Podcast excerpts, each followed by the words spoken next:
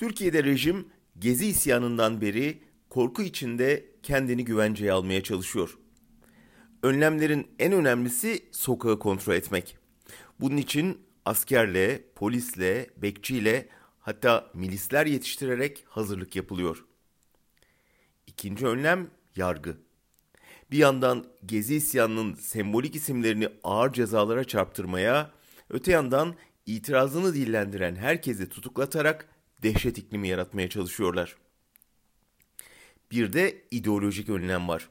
O da Erdoğan'ın yıllar önce vaat ettiği dindar bir nesil yetiştirip değişim talebinin önüne dikmek. Ancak ne kadar çabalasalar genç nesli kazanamıyorlar. Araştırmalar seçmen yaşı düştükçe AKP'ye oy verme eğiliminin de düştüğünü açıkça ortaya koyuyor. İşte burada Althusser'in adlandırmasıyla devletin ideolojik aygıtları giriyor devreye. Aile, okul, kışla, cami, medya. Milli Eğitim, Milli Savunma, Aile Bakanlıkları, Radyo Televizyon Üst Kurulu sistematik bir beyin yıkama faaliyeti yürütüyor. Önceki hafta Milli Eğitim'in rehber öğretmenlere dağıttığı kitapta başı örtülü annelerin şefkatli, başı açıkların şiddete meyilli olarak resmedildiğini gördük. Neredeyse tamamen hükümet kontrolüne giren medyadan kaçan genç seyircinin Netflix gibi nispeten serbest zeminlere aktığını fark eden Rütük, bu dijital platformları da sansür kapsamına soktu.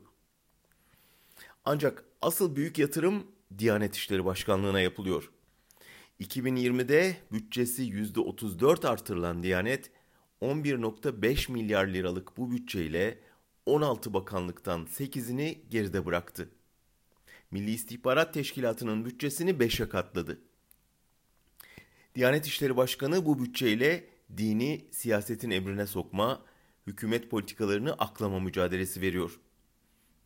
Geçen hafta kurum İslam'ın faizi haram kabul ettiğini hatırlattıktan sonra ama toplu konut idaresinin projesi için faizli kredi almak caizdir diye fetva verdi.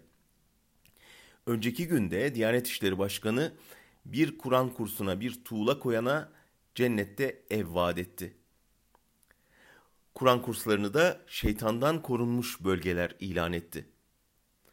Yıllardır inşaat malzemesinden çalındığı için çöken Kur'an kursu binalarının enkazı altında ölen, çıkan yangınlarda kül olan, o kurslarda topluca tecavüze uğrayan, çaresizce intihara sürüklenen çocukların aileleri o şeytandan neden korunamadı acaba?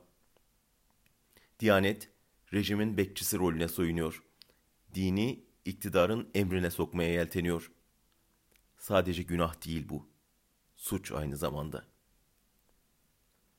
Bir notla bitireyim. Bu akşam 18'deki Türkiye Nereye programında konuğumuz Avrupa Alevi Birlikleri Konfederasyonu Genel Başkanı Hüseyin Mat'la Diyanet'in İslam'ı siyasallaştırma faaliyetini konuşacağız.